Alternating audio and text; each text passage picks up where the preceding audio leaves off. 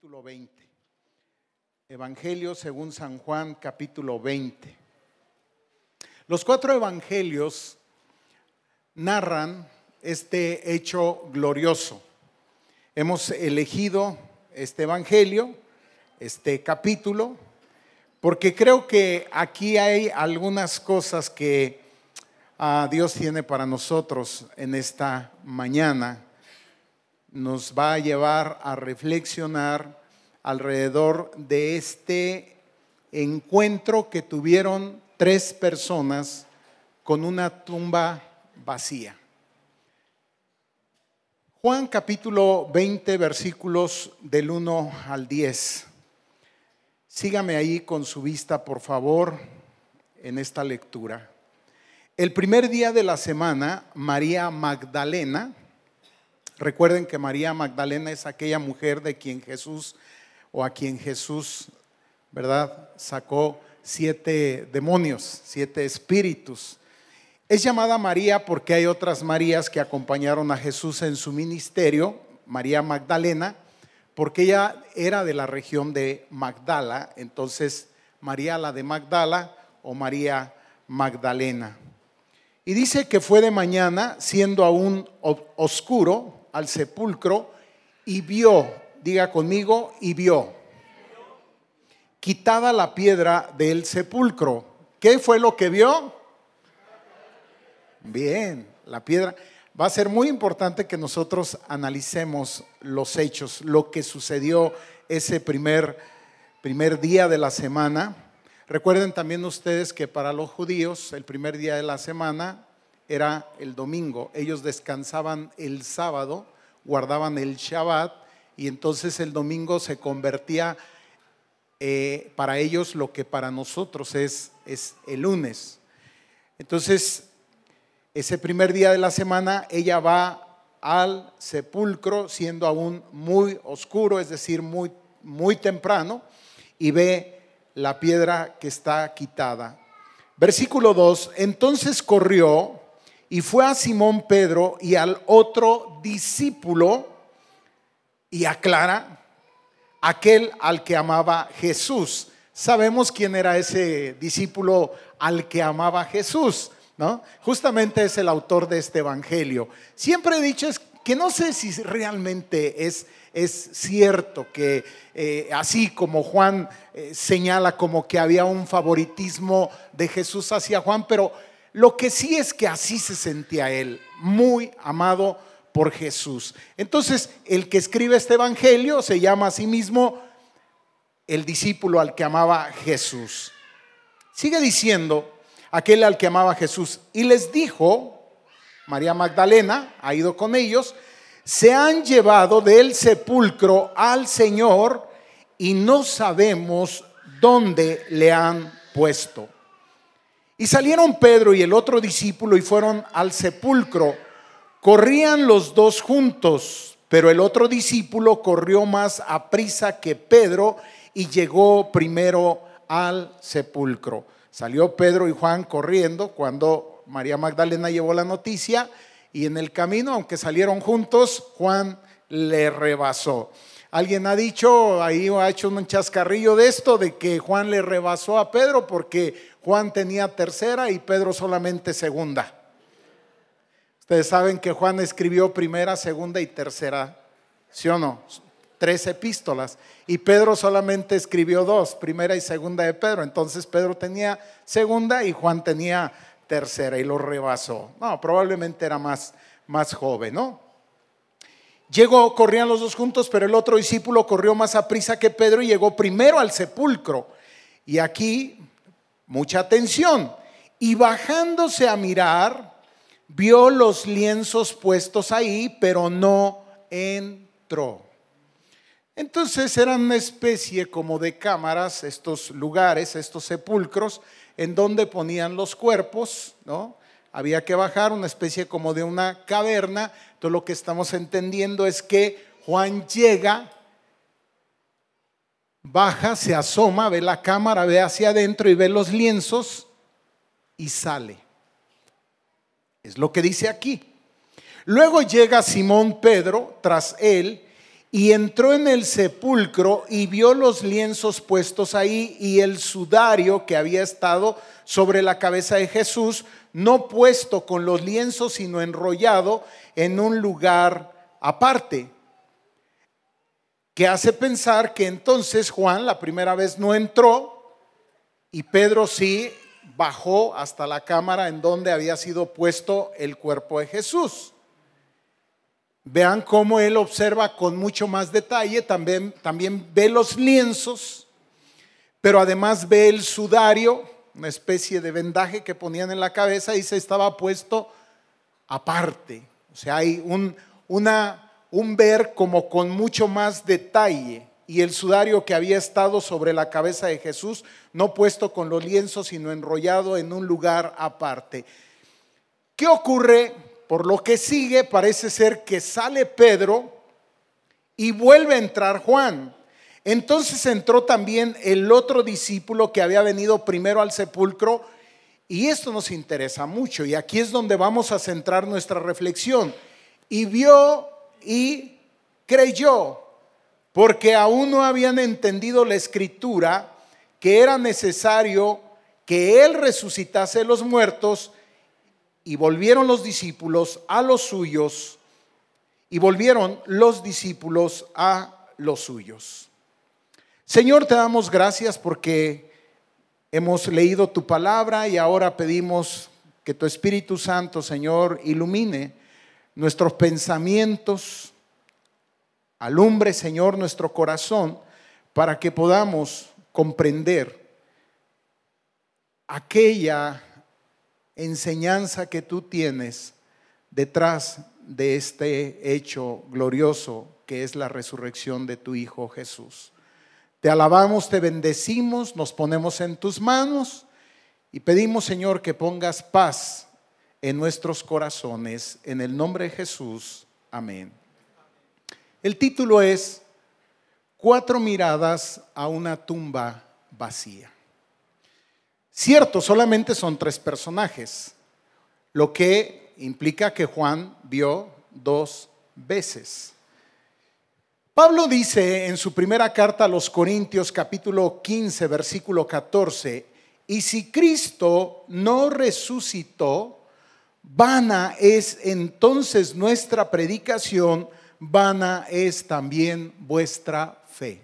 Interesante. Esto nos hace ver que Así como estuvimos hablando que el mensaje de la cruz es central en el anuncio del Evangelio, de la misma manera, el mensaje de la resurrección lo es, tan importante uno como el otro.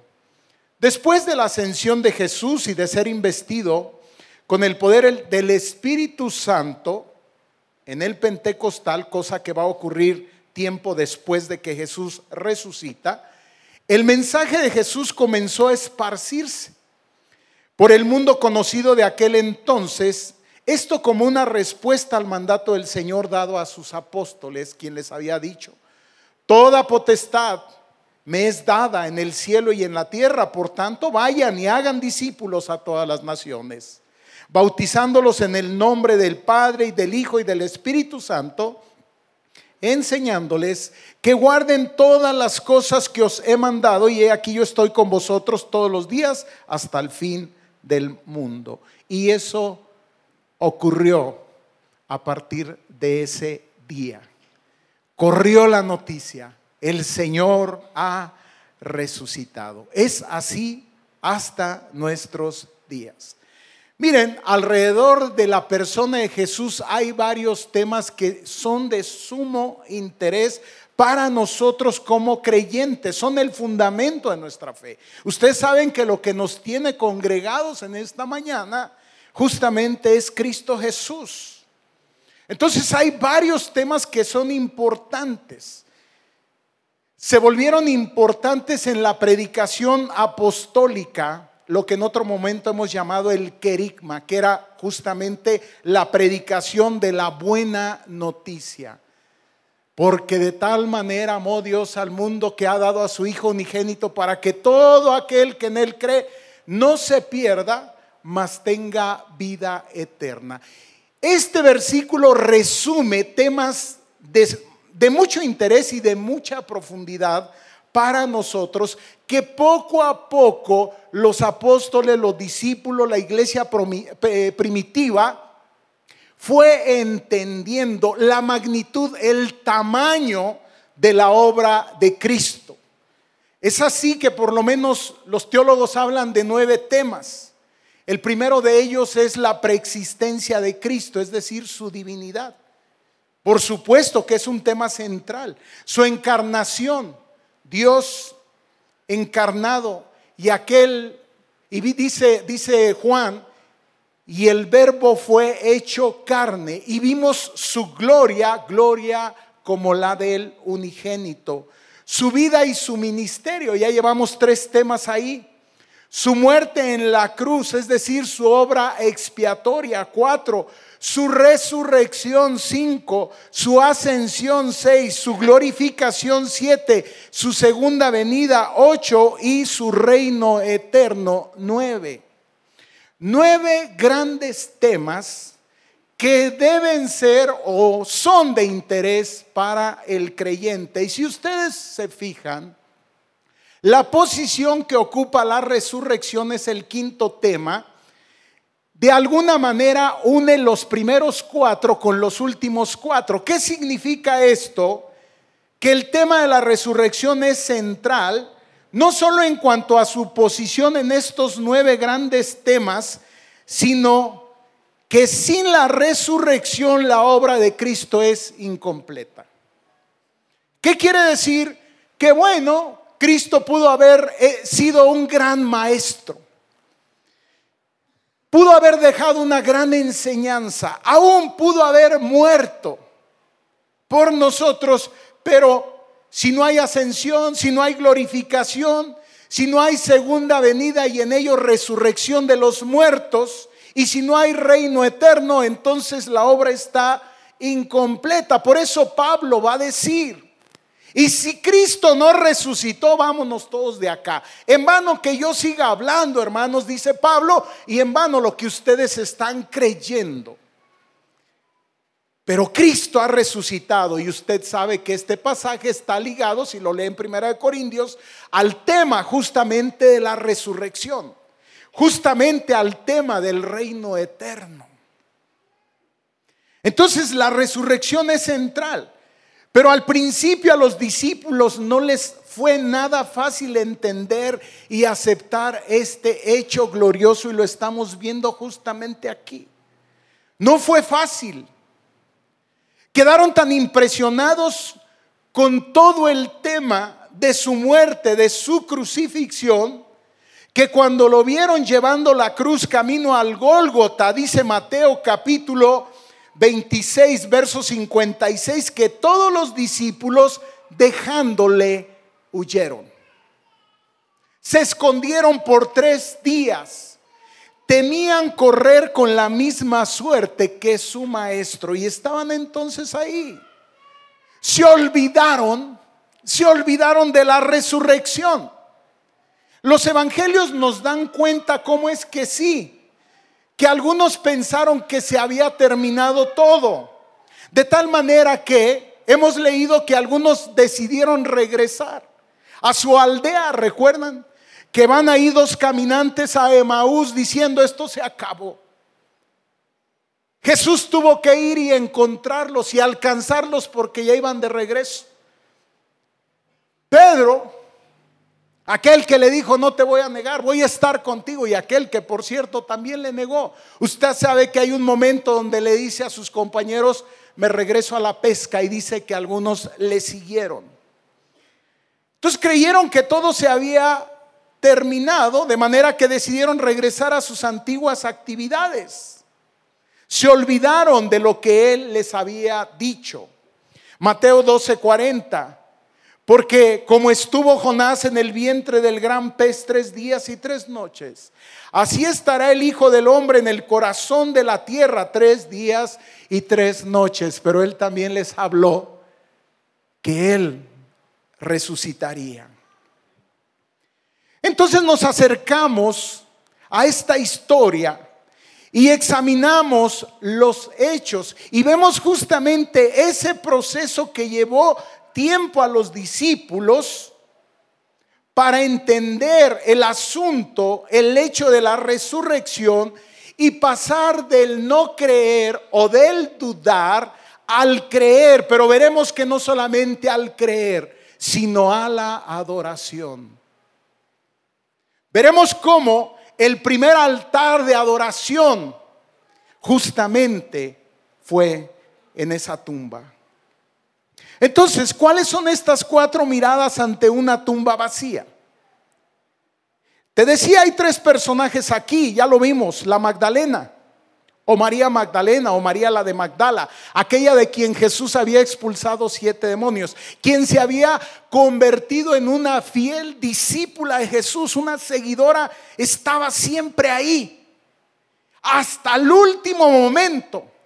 Dice la escritura que fue una de las mujeres que permaneció al pie, al pie de la cruz, que vio exhalar a Jesús el último aliento vio cuando bajaron su cuerpo, vio que Nicodemo y José de Arimatea tomaron el cuerpo de Jesús, lo prepararon y vio dónde lo pusieron. Eso dice la escritura.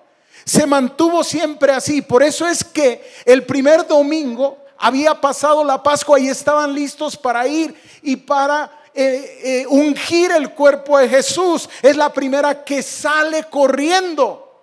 Sabía dónde estaba Jesús y parece ser que otras mujeres le acompañan. Y justamente es ella la que echa la primera mirada. Es muy interesante, Juan escribió este Evangelio y usted sabe que el Nuevo Testamento está escrito en griego. Y algo que veremos es, hay una palabra aquí que se repite varias veces. Y se repite como vio. Por eso le hice que usted repitiera. Cuando va María Magdalena al sepulcro, siendo aún muy oscuro, dice al, al sepulcro, y vio quitada la piedra del sepulcro. Era muy temprano. Llegó de madrugada y lo que ella vio, lo único que vio es que la piedra no estaba en su lugar. Sale corriendo, le avisa a dos discípulos, Pedro y Juan están por ahí en algún lugar. Y ellos vienen corriendo. Y el primero que llega, ya lo dijimos, fue Juan. Y dice en el versículo 5, y bajándose a mirar, vio otra vez el verbo ver, ¿en qué tiempo? ¿En qué tiempo? pasado. Vio. Ahora ya no solo la piedra movida, sino los lienzos, dice, puestos ahí. Y después viene Pedro, él entra hasta la cámara donde estaba, donde había sido puesto Jesús, y dice, vio los lienzos, otra vez el verbo ver, en tiempo pasado puestos ahí, y el sudario, es decir, el verbo que está traducido como ver, en tiempo pasado vio, Juan a propósito usa distintos verbos. Hay algo que quiere decirnos Juan aquí. Nuestro limitado español define el verbo ver como la capacidad de observar algo a través del sentido de la vista. Hay algunos sinónimos alrededor de este verbo. Uno de ellos es admirar, contemplar, advertir, apreciar, comprobar, distinguir, notar, observar, percatar, percibir, etcétera, etcétera, etcétera. Sin embargo, la Reina Valera traduce siempre como vio, vio, vio, pero hay algo más aquí, veremos. Entonces la primera mirada es la mirada de María Magdalena. Da la primera mirada, una mirada fugaz, rápida, de lejos, llegó y vio a lo lejos la piedra movida, hasta ahí. Si quieren, se justifica un tanto por lo que dice el Evangelio, siendo aún muy oscuro. Y como te dije, decimos que de noche todos los gatos son pardos, pues yo digo que en la madrugada también anda por ahí. no se pueden distinguir las cosas. Esta mirada produce especulación. ¿Y qué es la especulación? La especulación es algo que no es cierto y que sin embargo se da por verdadero. Es algo que no está verificado, que se establece a partir de conjeturas, de ver de manera superficial, sin detenimiento, a oscuras y rápido. Y a propósito, Juan utiliza un verbo aquí en el griego que es eiden, que significa ver superficialmente.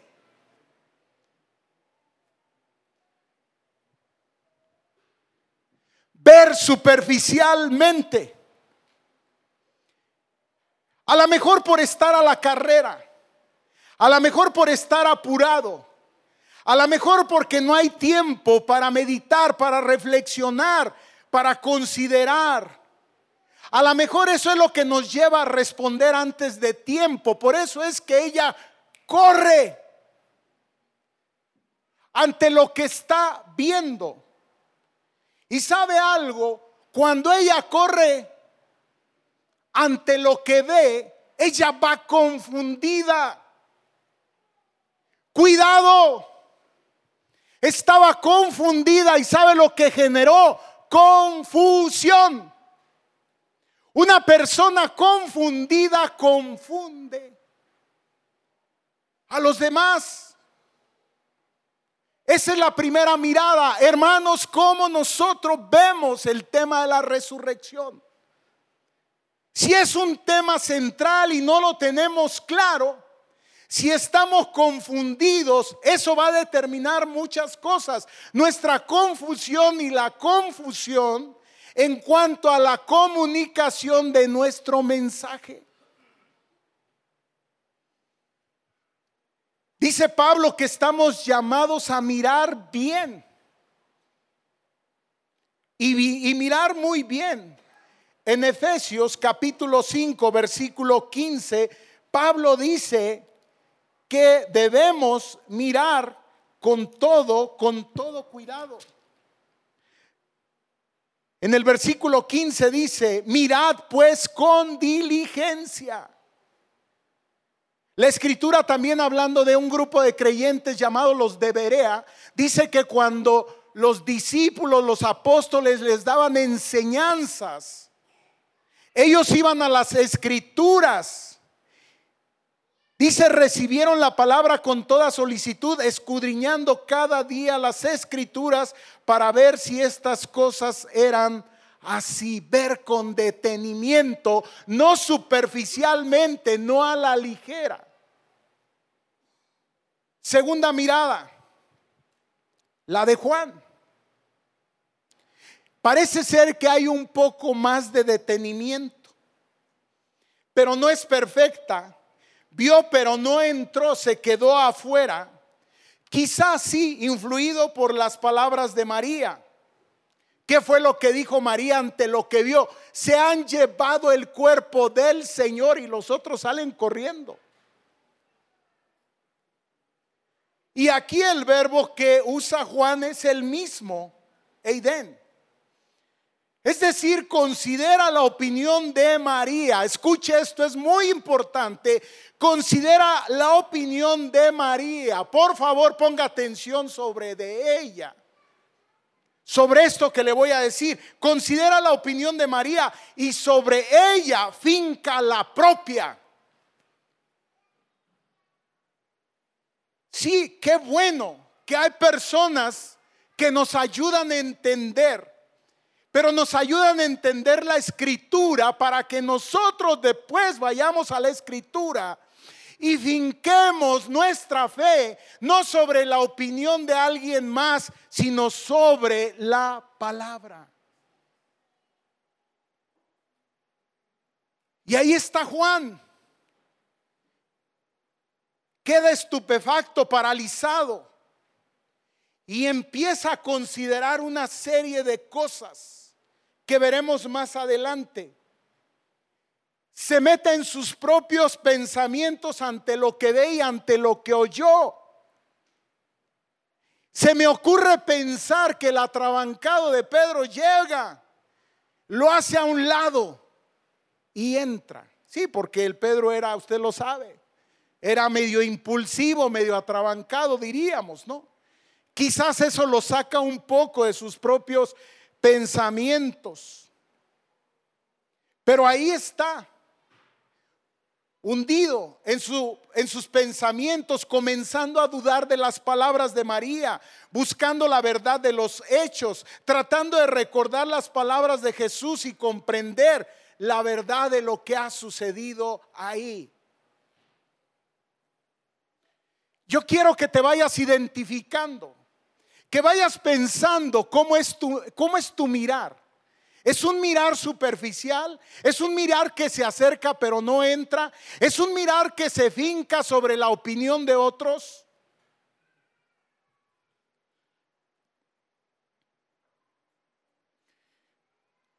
Para nosotros entonces, esta es la enseñanza.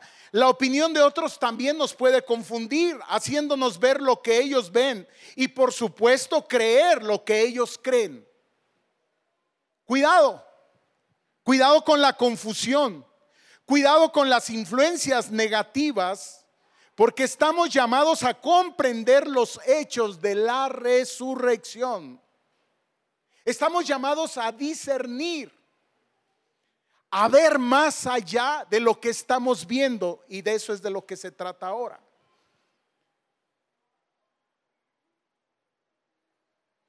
Dice Pablo en primera carta a los Corintios capítulo 11 versículo 29, porque el que come y bebe indignamente sin discernir el cuerpo del Señor juicio come y bebe para sí. Qué terrible hermanos cuando nosotros no profundizamos en nuestra fe cuando no vamos más profundo en nuestra fe, cuando somos superficiales. Cuando a lo mejor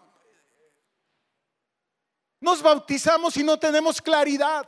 Tomamos la Santa Cena y no sabemos lo que estamos haciendo. Aún nos congregamos y no sabemos por qué y para qué. Qué aburrido. ¿Te ha pasado? Tercera mirada, Pedro llega a la escena.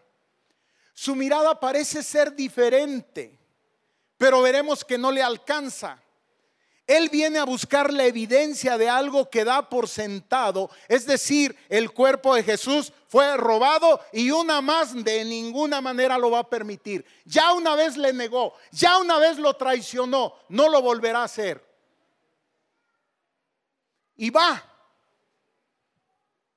Así que su mirar es diferente en cuanto a que busca evidencia, pistas que lo lleven a dar con los ultrajadores de la tumba.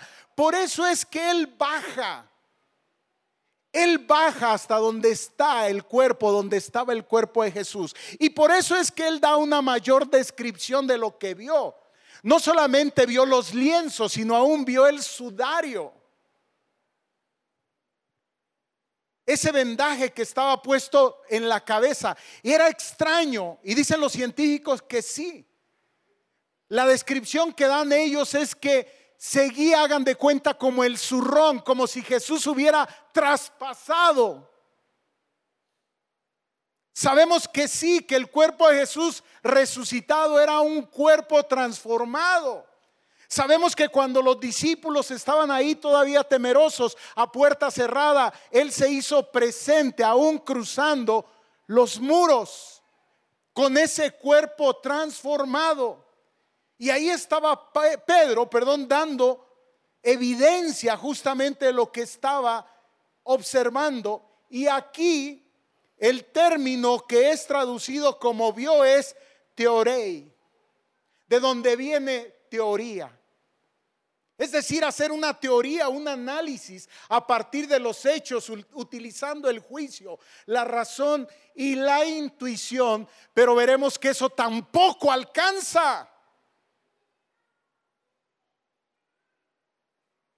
Está sumamente alterado.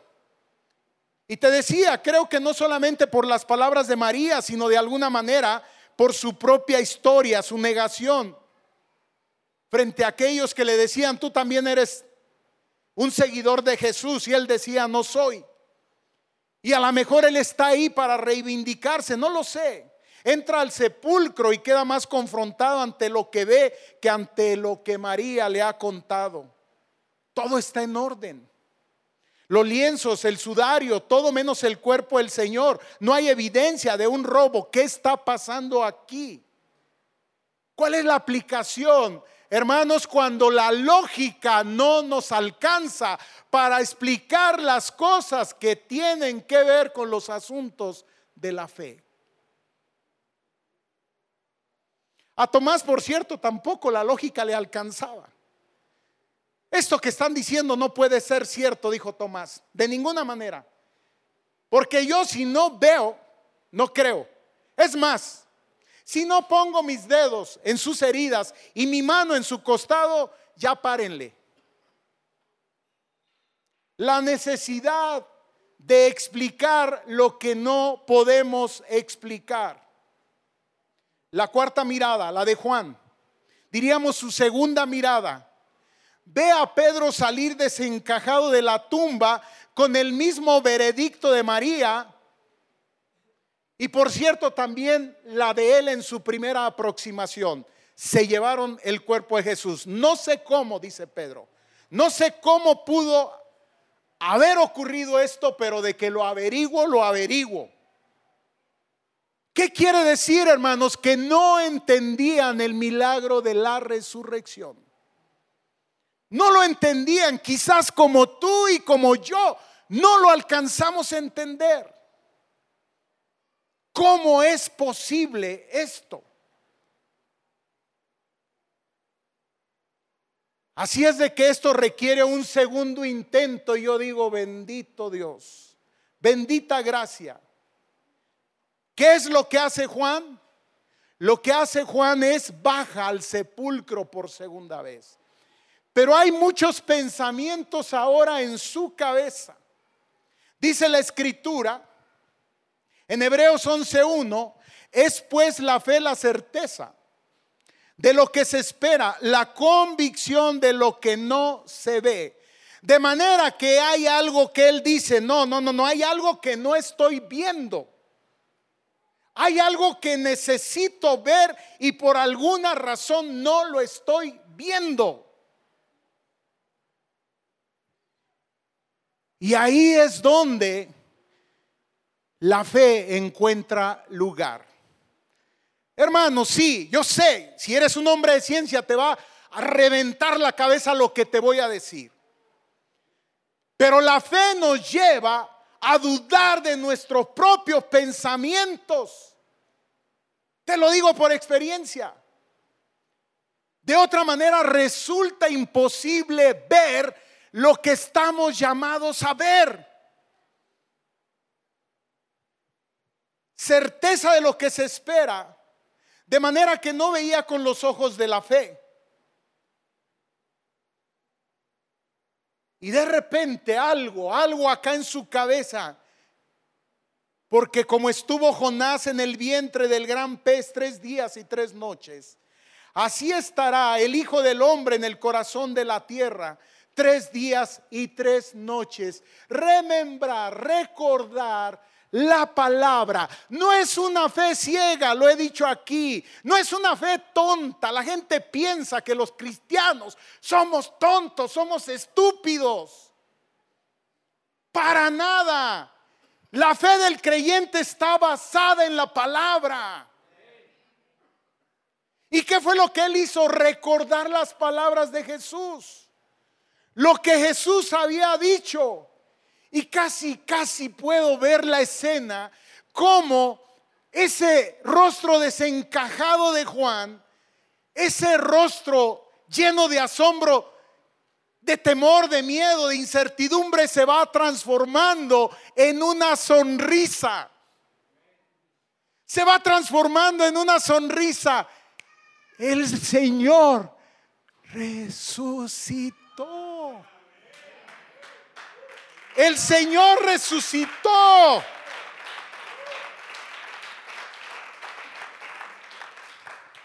Así es que su segunda mirada la hizo con fe.